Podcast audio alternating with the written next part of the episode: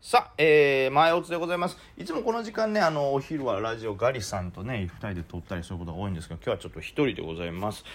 えー、まあ今日ちょっとやっぱ驚いたのは日経平均の強さですかね。これすごいね。昨日がね、結構な出来高をつけて、えー、まあ、下げたというか、超寄り点、クソ寄り点で、まあほぼほぼ利確売りばっかりだったっていうね、流れで、まあなんか、米大統領選のまだ先行き不安もあるのかなみたいなんで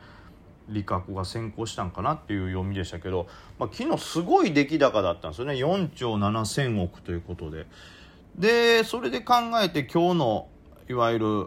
動きを見ると今日はまプラス400ポイントでギャップアップからさらに昨日の高値圏に近い値段になっています、まあ、こういうことを考えるとなんかあれですね。昨日のはい大きな4兆7000億の売買代金の売りを、まあ、飲み込んだというか昨日でいわゆる売りたい利確したいっていう人の売りを大体飲み込んだかなというような動きになってますね。で今日は出来高で言うとねかなり多分昨日の半分ぐらいになっちゃうんじゃないかなと、まあ、5番盛り上がったとしても3兆届かないと思うんで昨日よりかははるかに盛り下がった盛り下がったって言ったらあれやけどまあ、売買代金は少なくなってます。まあ、この数字を見る限りは、えー、昨日売りたかった人の利確売りたくさん出たけども昨日でほぼほぼ売り切って今日新たに買いたい人がポツポツ出始めてそれでまた上がってるという感じですね。で逆に言うと昨日の売買代金ほど買われてないのに昨日と同じ水準まで戻ってるということはまあね昨日打った人がまた買いたい同じ数だけ買いたいってなったらさらに上に行くかもしれないなという、はい、感じが見えます。なんで東証一部はちょっと強い動きですね。でマザーズの方もね、えー、これは昨日より売買代金が増えて、えー、さらに昨日三角持ち合いから上抜けしたところからさらに上抜けしてこちらもチャートとしては強い形ですけどマザーズのは高値まで100ポイント近くあるんでまあまあいきなりそこをぶち抜くという強さにはならないとは思うんでまあまあはい調整を挟みつつレンジの動きから少しずつ下値切り上げっていうところになるんですかね。まあ、来週の金曜日が、えー、S q なんで、まあ、メジャー S q じゃないですからそこまで大きい混乱っていうかね仕掛けっていうのはないかもしれないですけど、まあ、それにかけてですね、まあ、どのような超大口の世界銀行たちの仕掛けがあるのかなと。まあ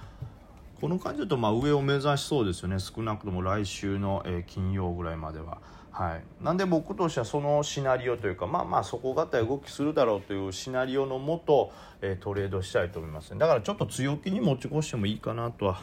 今思ってます。まあ分かんないですよ。5番なんかあったりして動き変わることあるんで。もちろんこう、まあ、投資家はその手のひら返しが早いというか、まあ、手のひら返しというかすぐに判断を切り替えるということがね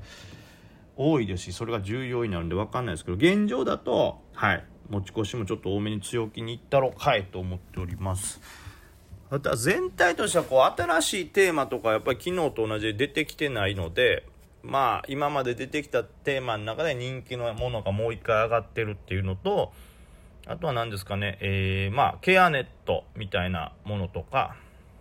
その新しく出た材料こちらなんていう三菱系と、え、業務提携ですかね。資本業務提携が出てたりとか。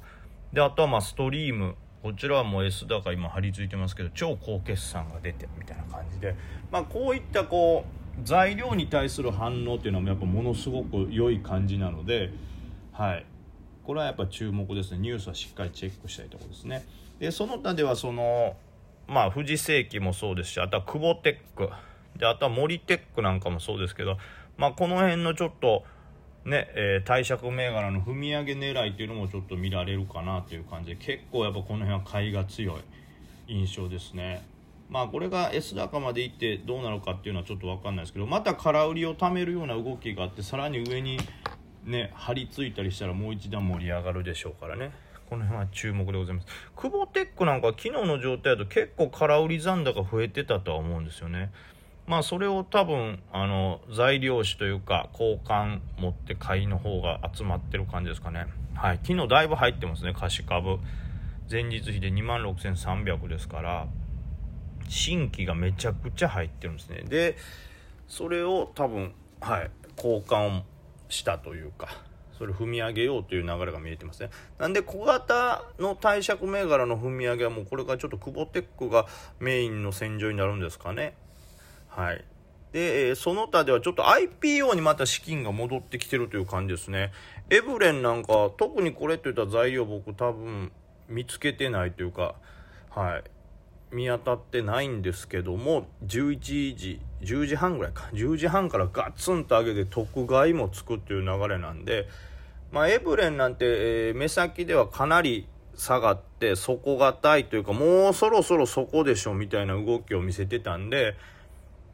これをここで再びバーンと何のまあ材料もなく反発してるってことはまあ IPO 狙いの資金っていうのが、まあ、今ちょっと IPO までの期間ダブついてるんで仕掛けたろかいってなってるのかなと。まあ、というのも、まあ、エブレンだけでなくて例えば、え、まあえ、ニューラルなんかもね昨日反発してで今日も S 高じゃ昨日 S 高つけて今日も結構な反発してますからこの辺もやっぱりねどちらかというと今年の IPO なんで資金が入ってるんだろうな。IPO として捉えられて資金が入ってるのかなと思います。でアララでもそうですね。アララも昨日までちょっと下げ続いてたんですけど2800円ぐらいをサポートラインとして今日、えー、反発してますね。まあ今日自身5%ぐらいの反発なんでまあこれ5番なんか盛り上がるんじゃないかなと思ってチェックはしております。で、えー、その他では何ですかね、えー、エブレンとニューラルポケット。そして他ではキヨ。キヨラーニングとかも今日またもう一度上がってますから。あとリスクモンスターとか、まあ、この辺りは今年のね IPO の中で結構名前が出て目立ってたとこなんで、はい、やっぱ IPO 待ちの資金が再び今年の IPO に流れたって感じですかね。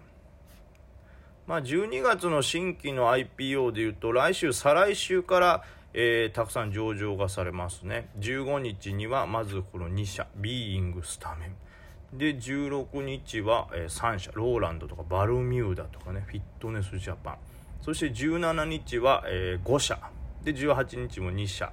で週またいで月曜日にまた2社。火曜日3社。水曜日2社。木曜日2社。また金曜日3社。また週またいで月金あ月火と。上場ありますから。もう今月に関しては第2週から第3週までもう毎日のように2社からまあ最高で5社ぐらいですかね、えー、新規上場 IPO が続くんで多分それに対してかなりの資金がこう準備されてるという雰囲気ですよね。で準備はされてるけどそれまでの期間ね資金遊ばせてるわけにもいかんということで今年の人気 IPO に再びちょっとお金が流れてるそして、えー、直近、まあ、あららなんかそうですね人気とかっていうよりも多分一番近い IPO として、えー、認識されてちょっと資金が入ってるという感じですね。なので、えー、IPO はちょっと5番も注目だと思います。明日以降もちょっとチェックはしっかりしていきたいと思います。で新たなテーマがまだちょっと見つかってないのでその直近 IPO プラス、えー、まあ新規材料っていうのはすごい資金が流れやすいのでその辺はしっかりとチェックしてね狙っていきたいですね。で踏み上げに関してはねちょっと久保ってこう注目というとこですかね。はい。でまあその辺りをメインにしつつ僕はまあその全体的に指数っていうのは上を向かうんじゃないかと思うんでまあ、持ち越しも増やしていこうかなと思ってます。アイリックなんかもね昨日から反発してますがやっぱ昨日は難しい流れだったんでしょうね。アイリックにしてもそうですしあの今日再び反発してるっていうの多いですから、NPC とかも昨日の引けにかけてめちゃくちゃ売られましたけどまた買われてるんではい。ちょっと昨日売られすぎた銘柄っていうのも5番注目ですね。いやーまあ金曜ほどじゃないですけど、昨日に比べたらだいぶやりやすいですから、はい、5番もちょっとしっかり取りたいですね。グローム。うん、これも高いなうん。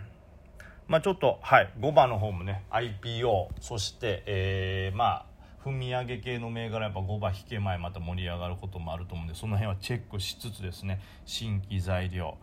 でまあ過去のテーマではこう絞って人気のところだけをっていう感じですかねはい。5番もしっかり取れるだけ取りましょう。というわけで IPO がねあの2週後から始まったらまたちょっと値動きが難しくなるでしょうし。で来週金曜日にはね、え S q も控えてますからそれまでにね、え小型、え系は取り切ってしまいたいんで、はい、5番も頑張ります。ということでご安全に